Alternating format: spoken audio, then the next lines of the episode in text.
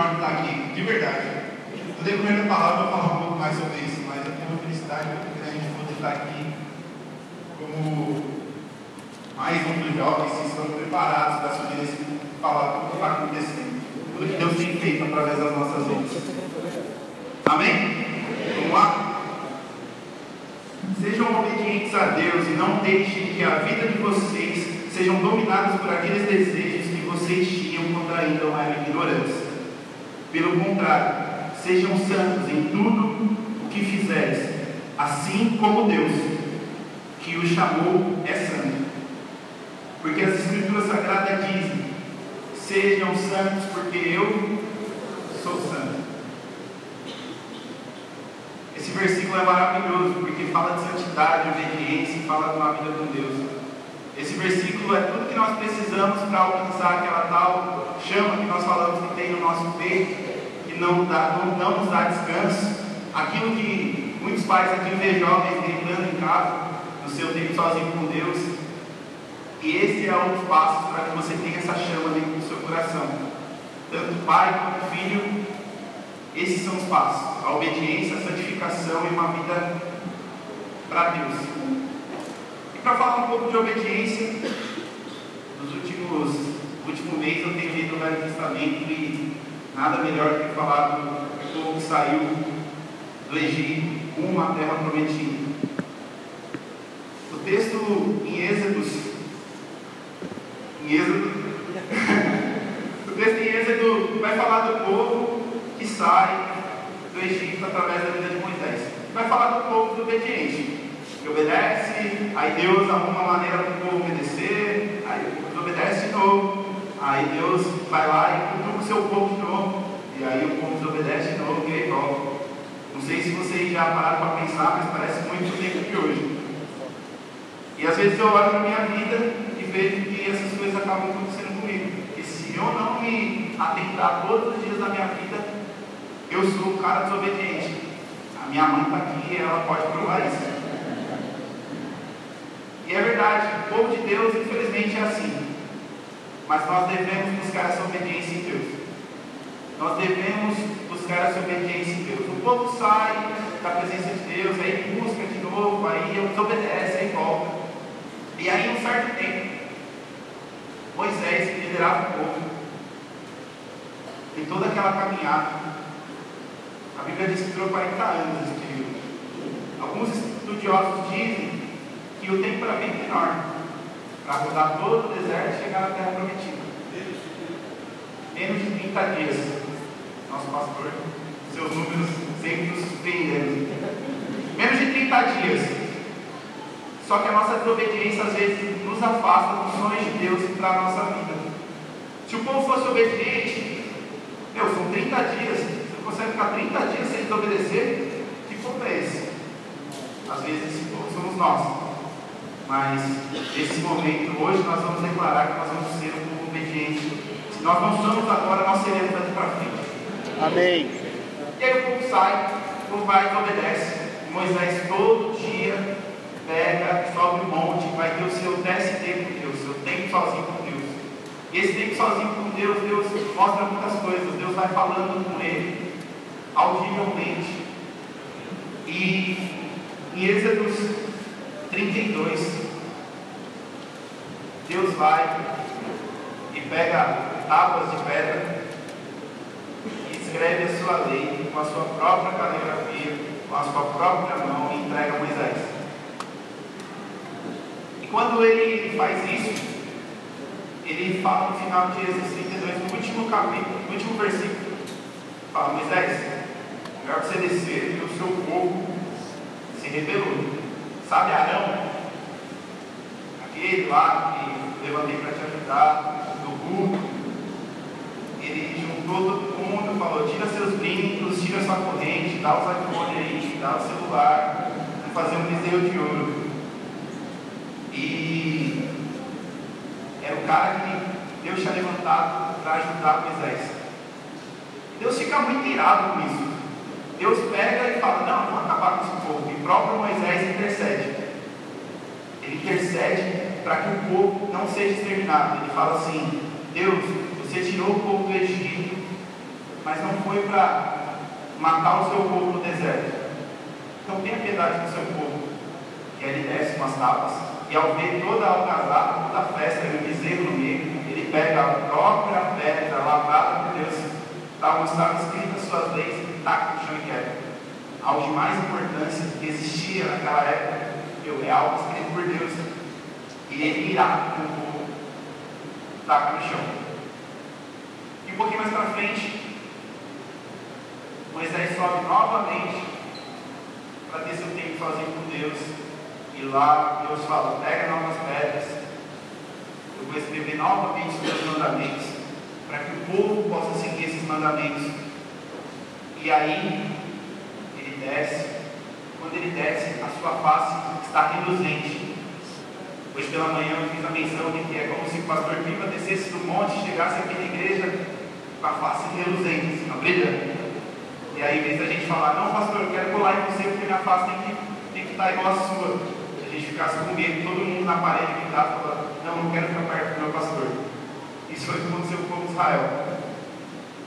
Esse povo foi tirado da escravidão para chegar na terra prometida. Muitas vezes nós somos iguaizinhos a eles. E aí Moisés, claro, continua essa saga de povo desobedecer, e aí Deus cuidar do povo. Porém, quando está chegando no final do capítulo, apenas dois homens entram na terra prometida. Por que, eu contei toda essa história? Porque se nós nos posicionarmos e sermos intencional em nossa obediência, as promessas que Deus tem para essa igreja e as promessas que Deus tem na sua vida e na vida da sua família vão se cumprir. Amém. É tudo a partir da obediência. Esses, pa esses passos que nós estamos falando aqui, para que essa chama nunca se apague, para que você coloque lenha diariamente no seu coração, para que essa chama que há no seu peito nunca se apague, nos leva ao cumprimento das promessas de Deus nas nossas vidas. Os sonhos de Deus são para que o reino se estabeleça. Se o reino de Deus se estabelecer na sua vida, o reino de Deus vai chegar na pessoa que trabalha do seu lado, no seu serviço. O reino de Deus vai chegar à pessoa que senta próximo de você na faculdade, na escola. O reino de Deus vai chegar naquela vizinha que coloca o som alto toda noite. Porque o reino de Deus é assim. Aonde ele chega, ele reluz e mostra a glória de Deus. Amém. E a gente não pode falar de obediência sem lembrar que para tudo isso nós temos o nosso maior exemplo, que foi Jesus Cristo. Um exemplo de obediência. Um exemplo em todas as áreas. E como ele foi um exemplo de obediência, ele também foi um exemplo de santificação. Esse exemplo de santificação não leva somente a vida dele, mas leva a vida de outros que nós, temos, nós podemos ver na Bíblia. E para que a gente possa pensar em santificação, a gente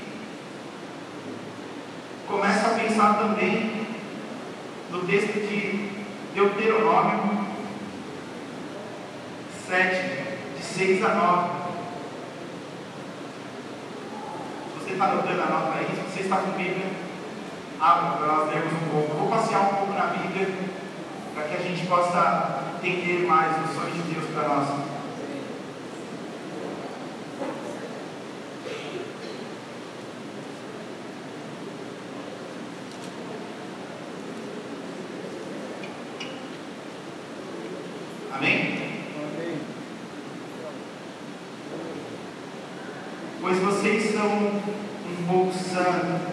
para o Senhor, seu Deus.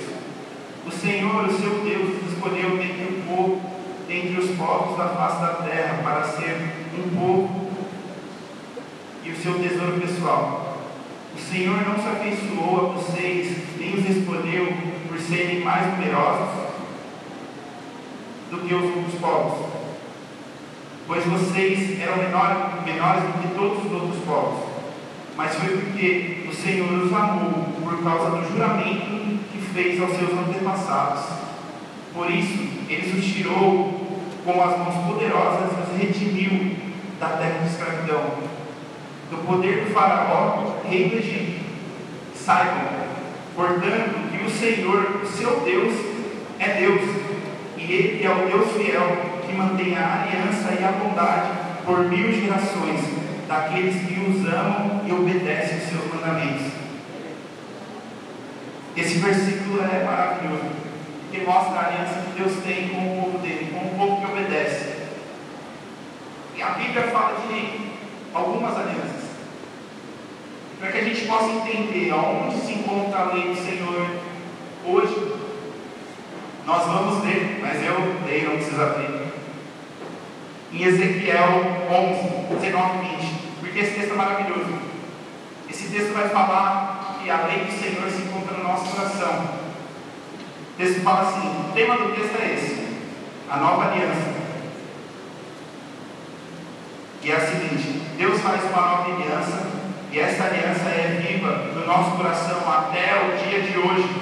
Assim eles cumprirão as minhas leis e obedecerão fielmente a todos os meus mandamentos. Eles serão o meu povo e eu serei o Deus deles. Eu lhes darei um coração novo e uma nova mente. Tirarei deles o coração de pedra desobediente lhes darei um coração humano e obediente. E esse é o coração de cada um de vocês que está aqui hoje. Um coração obediente, onde se encontra a lei do Senhor, aonde se encontra o amor de Cristo, porque nós somos o povo de Deus. Nós somos o povo de Deus. E por isso nós devemos nos santificar dia e noite. Buscar essa santificação, buscar essa obediência, buscar ser filho. E um filho que é filho, um bom filho não desobedece. O segundo passo em busca da santidade é a santidade. Em busca da santificação é a santidade. Se é possível obedecer a Deus, é possível se santificar e viver uma vida santa. Quando nós, nós lemos a, a Bíblia e tudo que tem escrito nela, toda a história, desde Gênesis Apocalipse, que leva contando, desde antes de Jesus Cristo até após Jesus Cristo, e até os dias de hoje, se relatam nela, nós vemos homens que foram obedientes e santificados Jó, um exemplo puro. O livro de Jó tem 42 capítulos. E lá se encontra uma história onde cara que tinha tudo, perde tudo e se mantém firme, obediente e santo. Imagina você, talvez hoje a gente não consiga mensurar, porque a gente não tem tanta coisa assim. Mas Jó tinha as suas empresas, que era a vaca da época e as coisas. Jó tinha os filhos e muitos filhos. Jó tinha propriedades. Jó tinha uma esposa. Tudo isso se volta contra ele. Jó era obediente. E o próprio diabo falou: Mas Deus, Jó só é obediente, só te segue assim porque você dá tudo para ele. Aí Deus vai lá e fala: Tá bom, tira tudo, só não toca nele. E aí você pode pensar: Não, mas tudo bem. Se Deus tirar tudo que eu tenho, eu ainda vou ser fiel a Ele. Se Deus começar a tocar na sua família, se Deus começa a tocar na sua saúde, de manhã eu usei esse exemplo, agora deixa eu voltar de novo. Se Deus tirasse as 30 aulas que Ele mesmo deu, às vezes a gente não consegue mensurar isso, porque as histórias da Bíblia parecem muito distantes da nossa realidade. Mas nós temos que aplicar isso no nosso dia a dia, nas nossas realidades. Se Deus tirasse tudo que eu tenho, minha família, minhas roupas, meu relacionamento, se Deus tirasse a igreja, se Deus tirasse a minha mãe, minha, meus irmãos, meus sobrinhos, eu tenho que olhar para dentro de mim e pensar, eu ainda eu sou, estou a ponto de ainda glorificar Deus com a minha vida. E ó, Jó, Deus permitiu que já tirasse tudo de Jó. E aí você fala, não, pelo menos ainda vai sobrar a roupa do corpo. Aí no final ele mesmo vai lá e rapa a roupa dele. Ele tinha mais nada, estava doente ainda. Mas aplica isso na sua vida. Quão maduro espiritualmente você é hoje para que as coisas possam acontecer e você se manter firme? Nós temos que pensar isso diariamente. Porque Deus tem que chamado para ser um povo obediente, um povo santo. E não somente a vida de Jó, mas também podemos ver a vida de Davi. Davi é homem como eu e você, mas Davi tinha um coração igual ao coração de Deus. Davi era quebrantado. Davi matou um leão e um urso. Talvez a gente possa colocar esse leão e esse urso como um problema nosso no dia a dia, que nós temos, que nós temos acreditamos que seja impossível, claro que nós levantamos e vemos uma causa impossível, né? Vamos orar, era o leão. Davi matou, Davi foi persistente. E mesmo sem ninguém olhar para ele, ele se manteve na presença de Deus. Não há limites. Foi o tema do nosso retiro do ano passado. Não haverá limites para nós.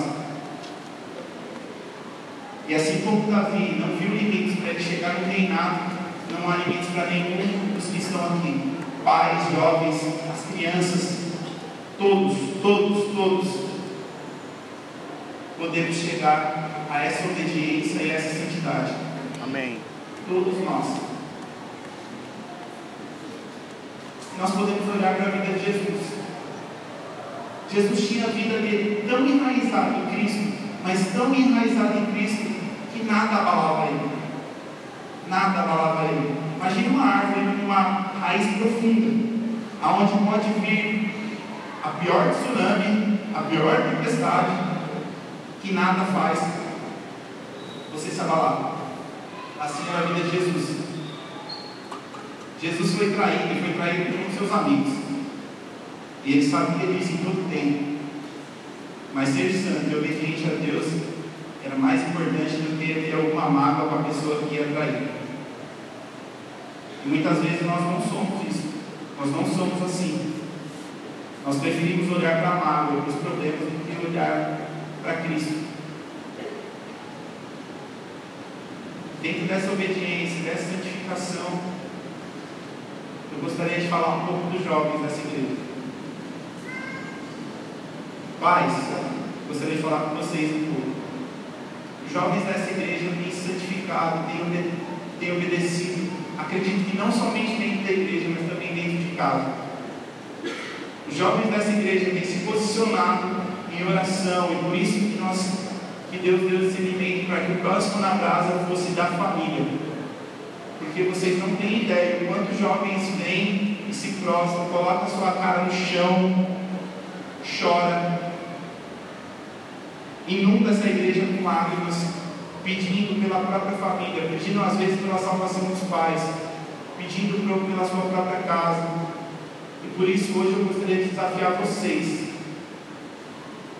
acompanhar seus filhos. Acompanhe seus filhos. Pais, vocês têm que ser o joelho das suas casas. Pais e mães. A vida de oração do seu filho depende do seu joelho no chão.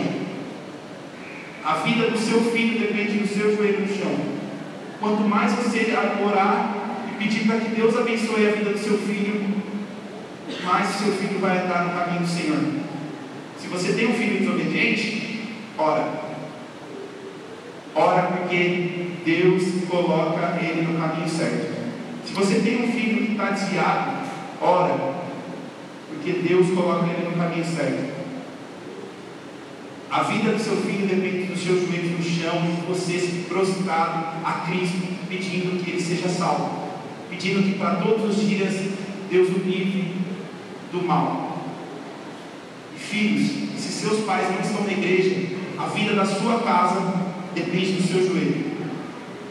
A vida da sua casa, dos seus pais, depende do seu joelho. Se seu pai não é cristão, ora. Ora. Porque eu acredito num Deus que salva. Porque eu acredito num Deus que cura. Porque eu acredito num Deus que restaura. Porque eu acredito num Deus único que pode fazer todas as coisas. Ele faz a coisa mais impossível acontecer em um estrado. Aqui na igreja você pode ver um monte de jovens improváveis. Eu tive a oportunidade de estar aqui do lado do meu melhor amigo agora. Ver tudo que Deus tem feito na vida do Marcos é maravilhoso para mim, porque eu andei com ele em todos os momentos. E quando eu falo todos os momentos, foi todos mesmo. Desde o bom até o. Desde o ótimo do ápice até o pior. Mas eu vejo o que Deus tem feito na vida dele. Eu vejo o quanto ele tem pagado preço para uma geração orado, entregue de melhor que tem para Deus. E é necessário obedecer e santificar. É necessário obedecer e santificar para que nós possamos viver uma vida totalmente entregue para Deus. Nos últimos meses nós temos orado por uma onda de criatividade no meio dos jovens. Nós queremos que Deus entregue coisas novas. Deus nos dá maneiras novas. Evangelismo criativo, eis-me aqui, Senhor. É para fazer alguma coisa doida no culto de jovens, no culto de domingo? Eis-me aqui. O culto não vai acabar porque os jovens vão ficar cantando uma coisa, vou pedir. Não vai acabar. Amém. Nós queremos isso, nós queremos aquilo que vem do Senhor. E eu só estou falando disso para comentar sobre um detalhe do tamanho de um papel que estava debaixo de uma cadeira, deve ter alguns ainda debaixo das cadeiras, no último culto do ano passado, fez uma transformação em um lar. Essa transformação ainda está acontecendo. Mas essa transformação tem mudado a minha vida de tal maneira que eu também quero isso para minha casa. Estava conversando com os meus discípulos no discipulado e aí ele falou, meu, você não tem noção como importante foi o versículo que estava debaixo da cadeira no último culto de jovens. Aquilo foi desafiador. E aí eu fui para o quarto, fui orar e Deus falou comigo que eu deveria acompanhar a minha família. Ele chegou assim e falou, mãe, se você vai ajoelhar e orar, eu vou ajoelhar e orar com você. Pai, se você tem dificuldade para orar e ler a Bíblia, vem cá, eu vou dar com o Senhor e vou ler e orar junto com você. Isso é maravilhoso, vocês não têm noção quanto isso é maravilhoso. Porque é um filho quebrantado no meio da presença de Deus, fazendo que um papelzinho que foi ministrado na vida dele se torne uma realidade. Ele comentando comigo, ele falou, meu, comecei a fazer, eu comecei a orar e Deus já mandou uma onda de perdão dentro da minha casa. Relacionamento feio, relacionamento com meus pais, com o irmão dele. Meu, eles não estavam sem falar um tempo, e por conta da oração, Deus restabeleceu essa irmandade. Um papelzinho, gente. Vocês têm noção do que é um papelzinho embaixo de uma cadeira? já alcançou uma vida, o Carlos acabou de achar um. Alcançou uma família lá longe, eu nem sei onde fica a família, de onde que é. O reino de Deus, através de um versículo, alcançou uma família. O que, que o reino de Deus pode fazer quando ele estiver aliançado no seu coração? Pensa nisso. É uma palavra desafiadora, mas é uma palavra que nós temos vivido nos últimos dias e nos últimos meses. Nós queremos ser desafiados por Cristo a fazer o que nós nunca fizemos. Nós queremos ser uma igreja aonde nós vivemos a unidade. Aonde se meu irmão chorar, eu choro com ele. Aonde se o meu amigo do lado estiver passando uma dificuldade, se eu não puder ajudar, eu passo com ele. Porque isso é unidade, gente. Isso é unidade. Sermos um. Sermos um. Porque se eu sou um com meu irmão e eu dependo de ti, como nós cantamos, o meu irmão também depende de Deus. Se nós dependemos de Deus, pode ficar tranquilo que Ele vai dar um jeito. Pode ficar tranquilo que Deus vai resolver os seus problemas. Porque enquanto eu cuido dos problemas de Deus, Deus cuida dos problemas da minha família. Eu não tenho mais nenhum tipo de, de preocupação com os meus problemas. Claro, eu zelo, eu tenho que resolver, mas meu, eu tenho certeza que o Deus que eu sirvo pode cuidar. E é isso que nós devemos viver. Uma vida de entrega por completo, obediência, santificação, uma vida totalmente entregue para Deus. Totalmente entregue. E eu posso falar isso porque eu nunca vi, não faz tempo que eu vivo isso. Hoje eu vivo assim, mas não faz muito tempo. Eu nasci em um berço evangélico, certo? Aonde tem lá tio pastor, primo pastor, avô pastor, Hoje eu tenho um gato, mas queria ter um pastor alemão. mas é verdade.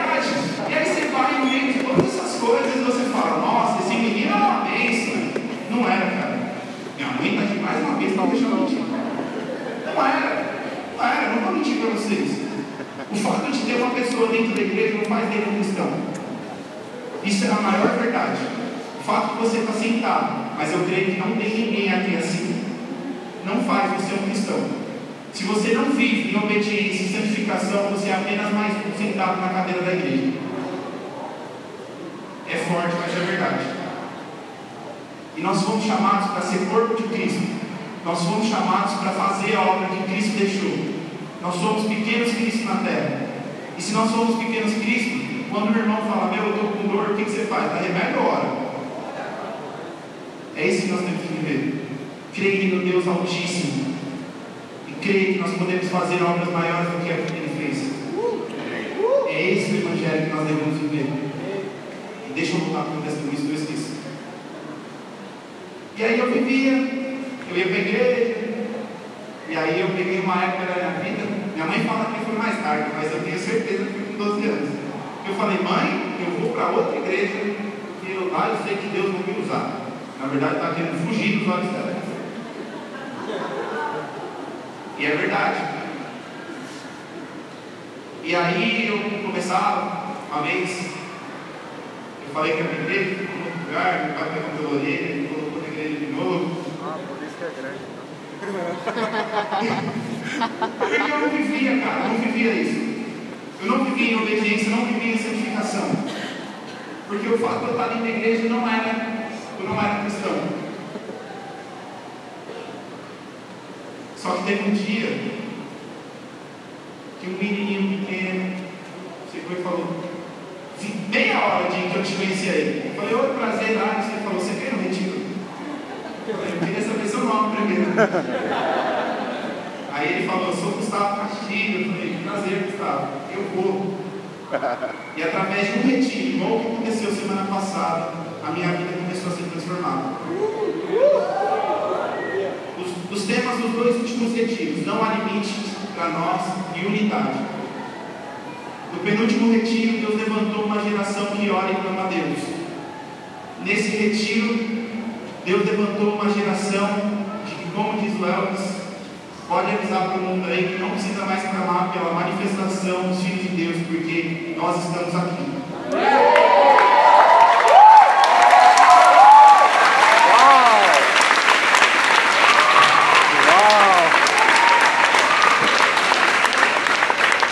E essa é a mais pura verdade. De verdade, quem me conhece sabe que eu sou apaixonado por jogar futebol e causar e meu, fazer tudo na hora que, que não deve ser Só que lá eu nunca vi jovem e adolescente deixar a bola para ficar no chão chorando e falando, Deus, você é mim, eu só quero ver sua face. Deus, o véu se rasgou, não tem quem costure. Porque eu tenho acesso direto ao Pai. E cantava, cantava, e. Até se colocava a mão em um, caía, levantava.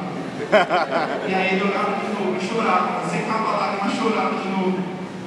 Os testemunhos não faltam. Não falta testemunho para você, para a igreja ouvir aqui. Mas o que eu quero deixar sobre esse último retiro é que a dependência, a obediência, a santificação fez levantar uma geração que ora e clama a Deus acima de todas as coisas. E pais, essa geração não pode andar sozinha. Essa geração tem que andar aliançada com a família. Pai, se você não pega seu filho e fala, filho, vem cá, vamos orar, comece a fazer isso. Pai, se você não pega seu filho e fala, vamos falar da Bíblia, comece a fazer isso. Porque é só isso que transforma uma casa. É só isso que transforma uma família. É só isso que faz com que mágoas, rancor, lembranças do passado sejam curadas. Pais, façam isso. Pais, façam isso. Não esqueçam de seus filhos. Amem seus filhos mediante a palavra de Deus. De verdade, pais. Porque isso vai transformar uma geração. Vai continuar transformando uma geração. E com esses passos, nunca vai se apagar a chama que existe no nosso peito. Não dá descanso para ninguém. Não dá descanso. O tempo sozinho com Deus tem nos mostrado que nós podemos ir muito além. Eu nunca imaginei estar aqui. Eu nunca imaginei estar aqui. Quem conhece sabe. Todas as pessoas que me discipularam, todos os meus líderes de céu, eu sou totalmente grato a vocês. Porque vocês sabem que eu era mais improvável de estar aqui. E hoje eu estou para louvor e honra e glória de Deus. Porque eu acredito, eu acredito de verdade que não há impossível, não há limites. Não há limites para a minha vida. Se Deus mandar eu largar tudo, eu vou largar de novo. Fiz faculdade, fiz, trabalhava, trabalhava, mas Deus mandou largar, então tá bom. Qual o problema? Estou seguindo a vontade de Deus. E é isso que eu quero. Só a vontade de Deus me satisfaz. Deus vai enviar cada um aqui para um povo. Eu não posso alcançar o povo que a Tamires pode alcançar. Eu não posso alcançar o povo que o Eurico pode alcançar. Ricardo, eu não posso alcançar o povo que você pode alcançar, cara. Porque Deus chamou para evangelizar um povo. Seja aqui no Xingu, seja na Arábia, seja no centro, na Vila do Doce. Nós somos missionários. O DNA dessa igreja é missionário. E missões não se trata só em mim. Às vezes missões se trata em ficar e fazer o ir de Deus aqui. É isso que nós temos que despertar. Uma vida de obediência, uma vida de santificação, uma vida totalmente entregue para Deus. Não deixe que nada mais tome o lugar de Deus na sua vida. Pai, não deixe que nada mais tome o lugar de Deus na sua família. Porque nós estamos sedentos pela vontade de Deus. Nós queremos cada vez mais e mais longe mais longe, mais longe, mais longe, mais longe, mais longe. Porque até onde eu posso chegar não tem nem comparação, porque até onde o Luiz, filho da cara, pode ir. Meu, aquele menino, Jesus amado. Ele metia a mão na cabeça dos meninos lá e falava: Deus, tu és maravilhoso, abençoa ele. Ele tem 11 anos. Eu com 11 anos estava querendo fugir da minha mãe. Mas Deus é bom e eu estou aqui. Você vai estar aqui também um dia. Não tem limites, porque a geração está começando muito cedo. A criança anseia pela manifestação dos filhos de Deus. Nós temos que nos manifestar cada vez mais. Que o nosso testemunho sirva para que outros possam ver aquilo que Deus fez na nossa vida. Se você tem um testemunho, você sabe o que você passou que das nossas feridas sai poder para curar. Cara, eu perdi meu pai. Isso hoje, para mim, é, é motivo de testemunhar. Tenho saudade? Tenho. Mas se outra pessoa se sentir melhor, porque eu estou bem hoje com essa situação, glória a Deus. Obrigado, Deus, porque eu não tenho mais meu pai. É nessa profundidade que nós temos que chegar, a esse ponto. Você passou por tudo que você passou para que sua vida vire testemunho para outra pessoa. Nesse momento eu gostaria que você inclinasse sua cabeça. Gostaria de fazer um desafio a você. Não saia daqui como mais um culto.